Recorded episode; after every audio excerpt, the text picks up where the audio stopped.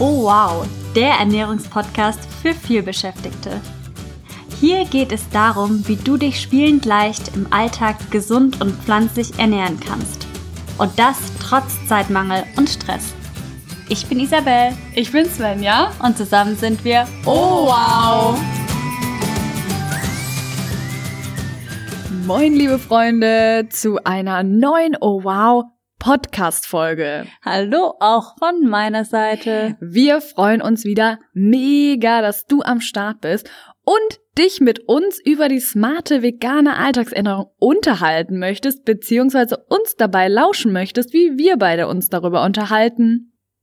Jawohl, sehr schön.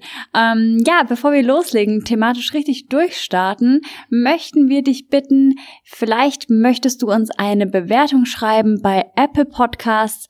Abonnier uns auf jeden Fall auf Spotify, empfiehl uns deinen Freunden oder Familie, das bringt uns total viel und dann erfahren noch mehr von der veganen, smarten Alltagsernährung und das wäre doch wirklich fantastisch, fabelhaft und ich würde sagen, dann legen wir thematisch los.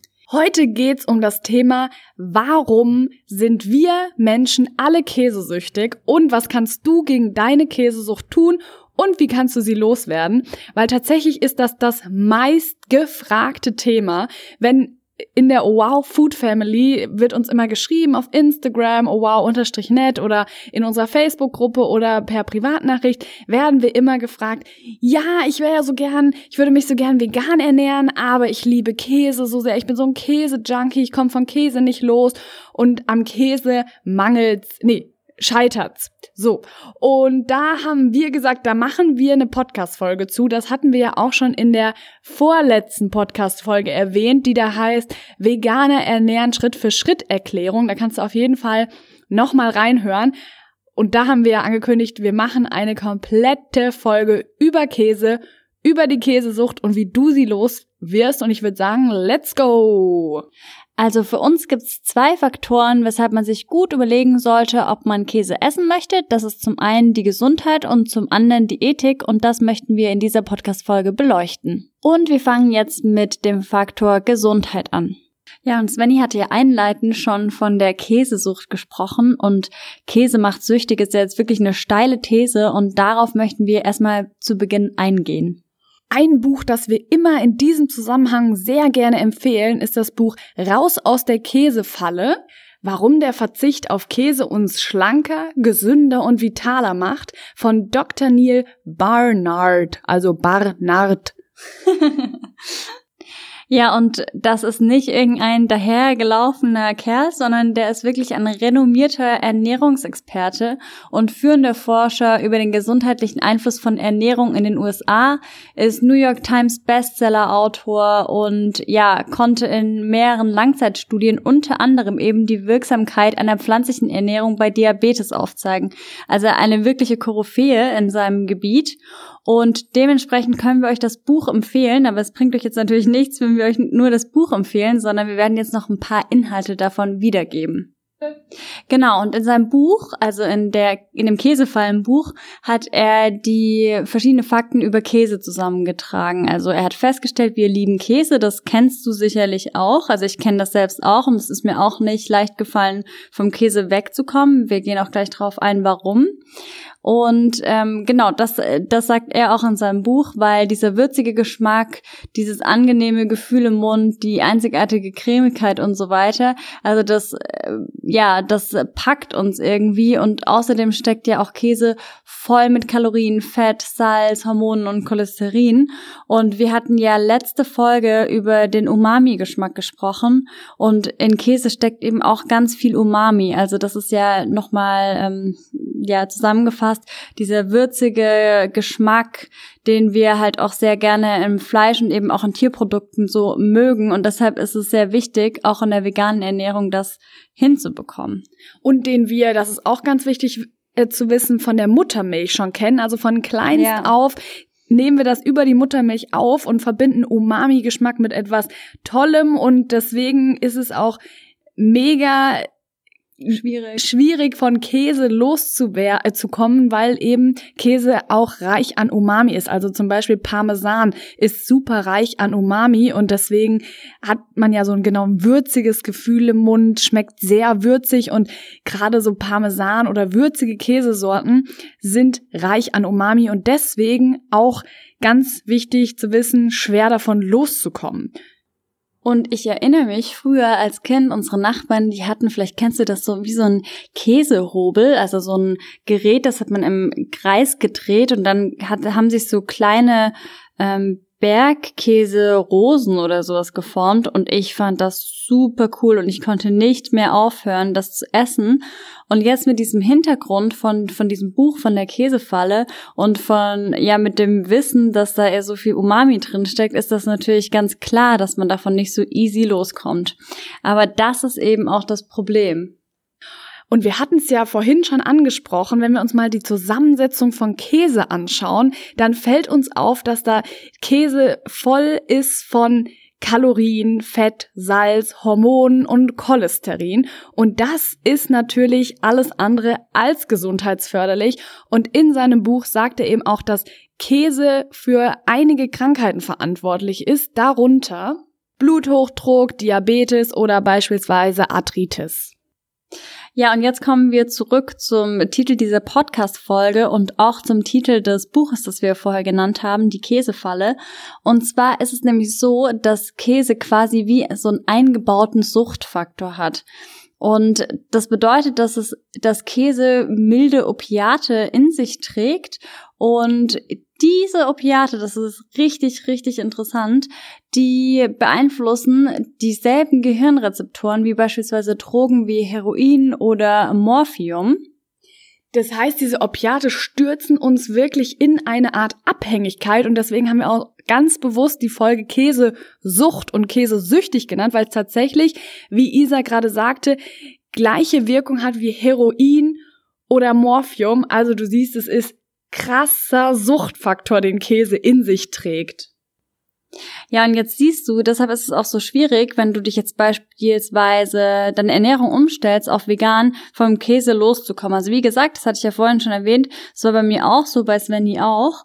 Und daher sollten wir uns gute Rezepte überlegen, die Käse ersetzen können, in, in einer bestimmten Art und Weise, aber uns dabei eben immer im Gedächtnis behalten, dass kein Gericht diese Opiate beinhaltet wie eben der Käse. Also es gibt quasi keinen Ersatz, der da, der da genauso herkommt wie Käse.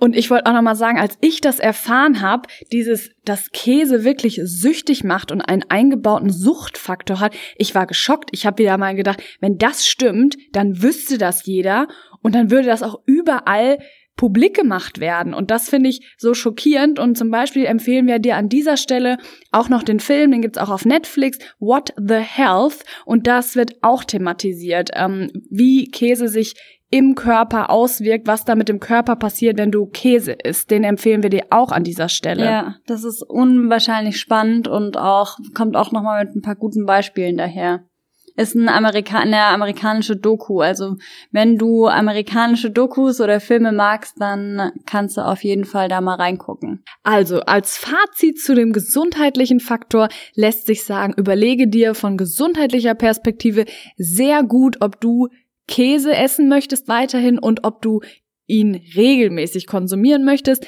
aus den genannten Gründen und eigne dir gerne weiteres Wissen an mit dem empfohlenen Buch Die Käsefalle und mit der empfohlenen Dokumentation What the Health.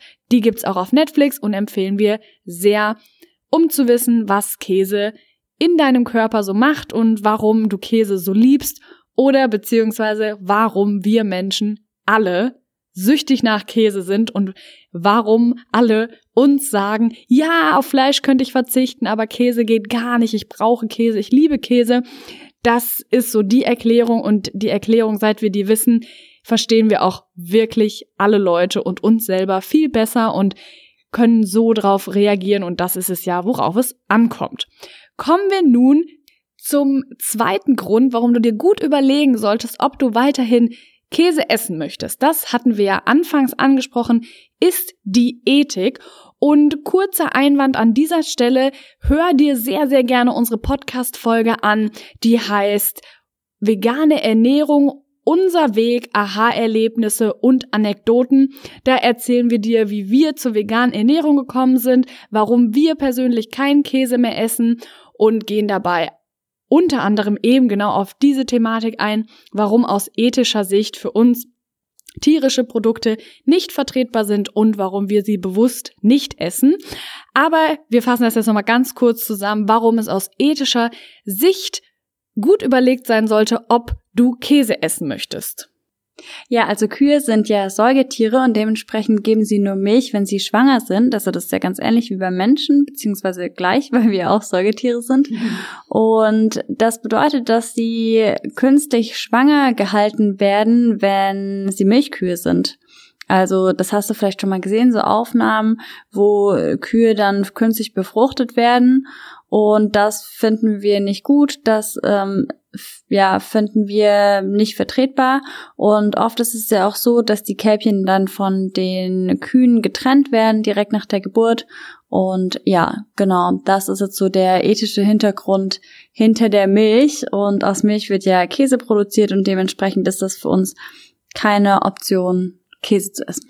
Und nochmal zu der ethischen Variante, nee, ethische Variante ist nicht, der ethische Faktor, die Genau, und in der Natur ist es ja so, die Babys trinken die Milch von der Mutter, also das Kalb in dem Sinne, aber die Menschen möchten ja die Kuhmilch trinken, das heißt, die Kälber werden direkt nach der Geburt von ihren Müttern getrennt. Und wenn es ein männliches Kalb ist, wird es geschlachtet, weil es nicht Milch geben kann, das heißt zu Kalbsfleisch weiterverarbeitet, also das Baby, die Babykuh wird dann kurz nach ihrer Geburt getötet. Und wenn es ein weibliches Baby, also eine weibliche Kuh ist, ein weibliches Kalb, dann ist es sehr wahrscheinlich, dass sie weiter zur Milchkuh, ja, wie soll man sagen, gemästet wird, beziehungsweise rangezogen ja. wird, damit sie weiterhin Milch gibt und dann ist das gleiche Prozedere wie mit ihrer Mutter auch, was Isa gerade gesagt hat. Sie wird dann künstlich befruchtet. Das hatte ich auch damals im Fernsehen gesehen, so eine Aufnahme, wo ein Landwirt dann so seinen ganzen Arm in einer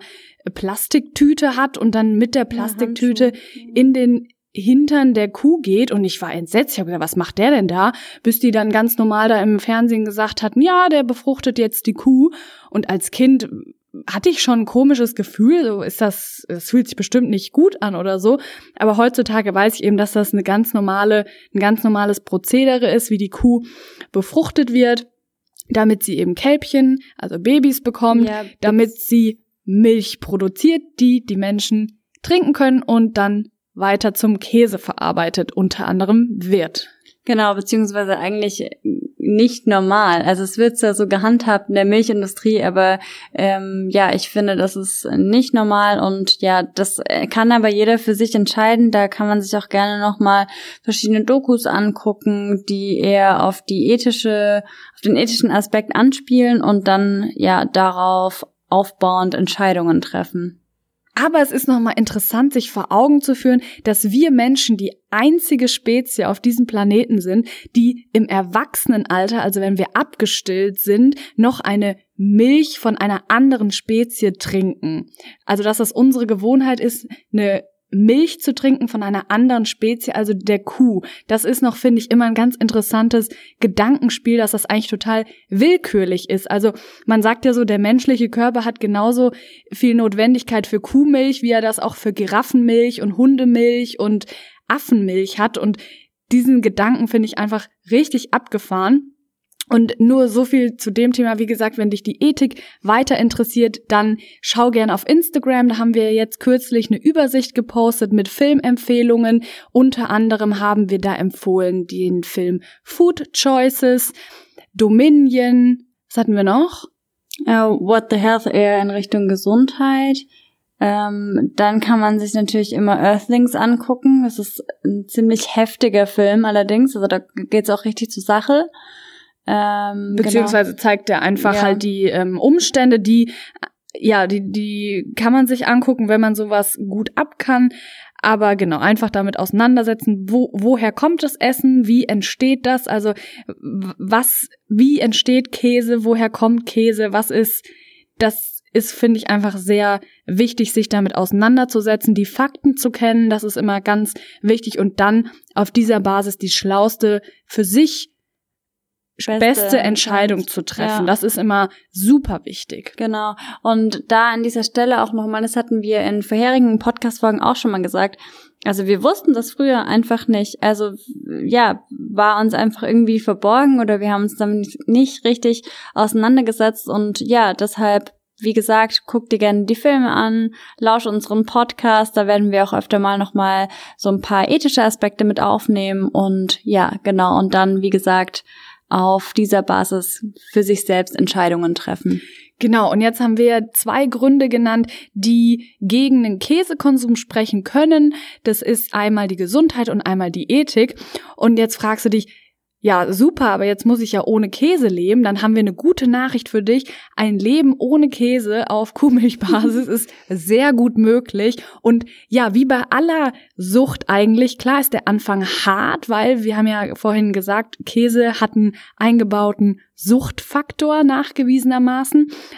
Und am Anfang wird dir der Entzug auch vorkommen, als wäre er von Verzicht geprägt. Aber sobald du mal zum Beispiel eine Woche ohne Käse geschafft hast, dann wirst du merken, dass es dir gar nicht mehr fehlt. Weil wie bei jeder Sucht ist man dann quasi drüber hinweg. Und die gute Nachricht ist ja, die, die, die Nachricht des Tages ist ja, dass wir nicht auf den Geschmack von Käse verzichten müssen. Es gilt halt die Devise, finde Rezepte, die die Cremigkeit von Käse imitieren und den Geschmack und entdecke gesündere Alternativen.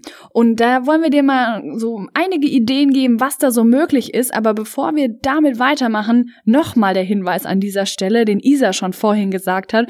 Du wirst niemals die gleiche Wirkung von Käse auf Kuhmilchbasis in deinen veganen, veganisierten Rezepten finden, weil wir haben ja gelernt, vegane Alternativen, pflanzliche Alternativen haben eben nicht diesen eingebauten Suchtfaktor. Also in deinem Gehirn wird da nicht so ja, sowas getriggert, wie es jetzt beim äh, Käse auf Kuhmilchbasis ist. Aber dieser Käse kann dir auf jeden Fall, diese Gerichte können dir dieses wohltuende Gefühl geben, dieses angenehme Gefühl. Und ja, es geht halt immer darum, auch sich äh, ja, umzugewöhnen. Also zum Beispiel könntest du, wenn du jetzt aktuell Käse isst und davon vielleicht ein bisschen wegkommen willst, nimm dir mal diese 21 Tage, von denen man ja immer spricht, und isst mal 21 Tage, also drei Wochen, wenn man eben sagt, dass es ein Zeitraum ist, in der sich neue Gewohnheiten etablieren können, isst mal einfach 21 Tage lang keinen Käse und guck, was es mit dir macht. Zum Thema letzte Woche beispielsweise vegan abnehmen geht auch, wenn du beispielsweise auf Käse verzichtest, also weglässt. Und ja, dementsprechend ist das auf jeden Fall eine gute Sache. Und auf dieser Reise empfehlen wir dir auf jeden Fall immer, suche dir nicht eins zu eins Produkte. Also suche dir Rezepte, die dir schmecken, aber vergleiche es nicht immer eins zu eins zu deinem, zu dem Originalrezept, zu dem Käserezept. Das ist immer ganz wichtig ähm, die, die Reise zu genießen, offen zu sein für neue Geschmackserlebnisse. Ja. Und wie Isa schon sagte, Geschmack ist immer Gewohnheitssache. Also es dauert immer eine Zeit, bis man sich dran gewöhnt. Zum Beispiel ich als Kind mochte überhaupt kein Rosenkohl und jetzt mag ich Rosenkohl. Was heißt es? Man gewöhnt sich dran und man lernt es sogar auch zu lieben. Und das ist super wichtig an dieser Stelle zu wissen. Ja, auch Beispiel ähm, Bitterstoffe. Da hatten wir auch schon mal drüber gesprochen, dass wir heutzutage gar keine Bitterstoffe mehr so richtig schmecken können, weil unsere Geschmacksnerven schon so abgestumpft sind durch diese zuckerhaltige Kost, die wir tagtäglich zu uns nehmen, weil das ja oft in äh, irgendwelchen Produkten reingeschmuggelt, sage ich jetzt mal, ist, so dass man sich auch daran wieder gewöhnen kann. Und oft wird es auch rausgezüchtet, weil die Menschen das gar nicht mehr mögen. Und das ist ganz ähnlich wie bei eben Bitterstoffen und bei anderen Geschmacksrichtungen auch und bei Käse eben auch. Also es hat immer so ein bisschen was mit einer Umstellung zu tun tun, mit einer Gewohnheit brechen. Aber ja, wir können dich da nur ermutigen und wir haben jetzt noch ein paar coole Rezepte in petto, die du auf jeden Fall mal ausprobieren kannst. Genau, und dazu hast du jetzt zwei Möglichkeiten. Möglichkeit Nummer eins, du greifst auf vegane Ersatzprodukte zurück. Da gibt es einige auf dem Markt, die einen sind besser, die anderen schlechter, aber generell gilt immer, es sind Ersatzprodukte die sind verarbeitete Produkte und nicht naturbelassene. Das heißt, wir sagen immer zu Ersatzprodukten, genieße sie in Maßen, aber nicht in Massen. Das ist ganz wichtig. Und gerade für einen Umstieg zur veganen Ernährung sind Ersatzprodukte gut. Sie können gut sein, weil sie einen, den, einem den Umstieg erleichtern. Aber die, die Basis der Ernährung sollten sie auf keinen Fall sein. Das ist ganz wichtig. Aber wenn du jetzt um ähm, am, am Anfang deines Umstiegs bist, dann guck dich, guck dich doch mal im Supermarkt deines Vertrauens, im Bioladen deines Vertrauens um, was im veganen Käseregal so geht. Und das sind meistens so, ja, es gibt einige Marken, zum Beispiel Simply V, die haben eine, einen Streichkäse, da verschiedene drei Sorten, Streukäse und Scheiben und die sind in Ordnung, je nachdem, was du mit was du es vergleichst, aber sie kommen nie ans Original ran. Aber wie gesagt, Stichwort, lass dich auf neue Geschmackserlebnisse ein und probier doch einfach mal diesen veganen Käse. Und äh, da können wir dir zum Beispiel den von Simply V, die Scheiben würzig empfehlen zum Beispiel. Die sind ganz okay, sage ich mal. Aber ich sage ganz okay, weil da komme ich auch schon zur Möglichkeit Nummer zwei. Wir immer raten, greife auf natürliche Rezepte, naturbelassene Rezepte zurück, ohne Ersatzprodukte. Und welche das sind, dazu kommen wir jetzt. Zum Beispiel machen wir die vegane Variante von Mac and Cheese. Das ist ja ganz beliebt in den USA. Das ist ja eigentlich nur Nudeln mit einer Käsesoße. Die machen wir in der veganen Variante mit Kartoffeln, Karotten und Mandelmus und dann wird das püriert. Und der Knüller ist, warum es so cremig wird, wegen dem Mandelmus. Also wir haben ja vorhin gesagt, man mag Käse so gerne unter anderem wegen der Cremigkeit. Und Mandelmus oder alle Nussmuse, Cashewmus genauso sind cremig und verleihen den Gerichten einen cremigen Geschmack beziehungsweise eine cremige Konsistenz. Oh, ja. Und mhm. die lieben wir. Also ja. die werden wir auch bald auf unseren Social Media Kanälen teilen, dieses Mac and Cheese Rezept, weil das ist total ein gutes Beispiel dafür, dass man käsige Soße hinbekommt ohne Kuhmilchkäse. Und ein anderes Rezept, was wir auch total lieben, ist zum Beispiel so eine sahnige Soße auf Blumenkohlbasis und auch wieder hier mm. mit Mandeln oder mit Mandelmus für die Cremigkeit. Das ist auch so ein Rezept, das so genial schmeckt. Also wir lieben's. Parmesan geht auch richtig gut zu imitieren, indem man Cashews nimmt, dann ein paar Hefeflocken, dazu kommen wir gleich nochmal, Knofi-Pulver oder Salz oder und Salz und das ist richtig lecker und dann einfach oben drüber über deine Nudeln beispielsweise streuen. Das pimpt die Nudeln nicht nur nährstofftechnisch auf durch gesunde Fette, also Cashews, sondern es ist auch noch viel, viel gesünder als Käse. Es kommt mit weniger, ja, Salz und schlechten äh, Dingen daher. Es ist nicht äh, cholesterinhaltig wie zum Beispiel ein Käse. Also es ist einfach quasi der gesündere Parmesan und schmeckt richtig, richtig lecker. Schmeckt tatsächlich auch einigen in unserem Umfeld, ist jetzt keine Lüge, besser als Parmesan, also das Original Parmesan. Und das ist ja immer das Nonplusultra, wenn uns alles Esserinnen das Feedback geben, ey, macht mal wieder euer Nussparmesan, den lieben wir so. Also das, ähm, so Momente lieben wir total. Und was wir noch lieben, ist zum Beispiel ein, eine vegane Frischkäseart und die macht man auch auf Cashew-Basis mit Zitronensaft und Knoblauch und das schmeckt auch mega genial, kann man sich auch super cool aufs Brot schmieren oder wohin auch immer. ähm, genau, also auf alles Essbare auf jeden Fall und genau. So, wie komme ich, wie komme ich da jetzt wieder raus? So, das war jetzt auf jeden Fall ein kleiner Einblick, was so rezeptmäßig auf naturbelassenen Zutatenbasis möglich ist ohne Ersatzprodukte und da schau auch gerne auf unserer Instagram ähm, wow-net, da teilen wir zukünftig weitere käsige slash cremige Rezepte. Oh ja. Und apropos käsige Rezepte, Isa hatte das ja schon angesprochen vorhin. Würzhefe als Zutat ist genial für käsige, cremige Rezepte. Und was ist überhaupt Würzhefe? Würzhefe ist deaktivierte Hefe, die getrocknet wurde. Und Würzhefe wird auch zum Beispiel Hefeflocken genannt, Nährhefe oder Würzhefeflocken genannt und sie gibt Gerichten einen nussigen und käsigen Geschmack. Also zum Beispiel zu finden ist Würzhefe in Reformhäusern, in Dens, in Supermärkten, Edekas haben das oft. Also schau dich da einfach um. Und der Knüller an Würzhefe ist, dass es dir nicht nur einen käsigen, nussigen Geschmack gibt, beziehungsweise deinen Gerichten, sondern dass es auch ein Powerpaket der Natur ist denn sie enthält Spurenelemente, Mineralstoffe, Vitamin B1, B4, B6 und Proteine. Also das Lebensmittel lieben wir und können wir dir nur empfehlen, dich da mal ranzuwagen, beziehungsweise die Augen offen zu halten und da mal dich ranzutrauen und damit rumzuexperimentieren.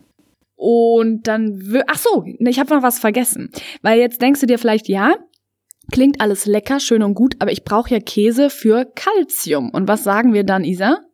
Ja, also es gibt ganz viele verschiedene pflanzliche Kalziumquellen, wie beispielsweise Grünkohl oder Tahin, also Sesammus und auch Sesamsamen. Äh, Samen und Leinsamen beispielsweise auch und Rucola. Da haben wir auch eine richtig tolle Übersicht auf Instagram. Die kannst du dir sehr, sehr gerne mal angucken. Das sind pflanzliche Kalziumquellen und das ist super, also gar kein Problem pflanzlich seinen Kalziumbedarf zu decken. Auf jeden Fall. Und wenn du jetzt denkst, ja, ich hätte ja schon mal Lust, so drei Tage ohne Käse mich auszuprobieren, wie das schmeckt, ob mir das gut tut, dann empfehlen wir dir unsere vier Tages Ernährungschallenge, unsere Vegan Challenge.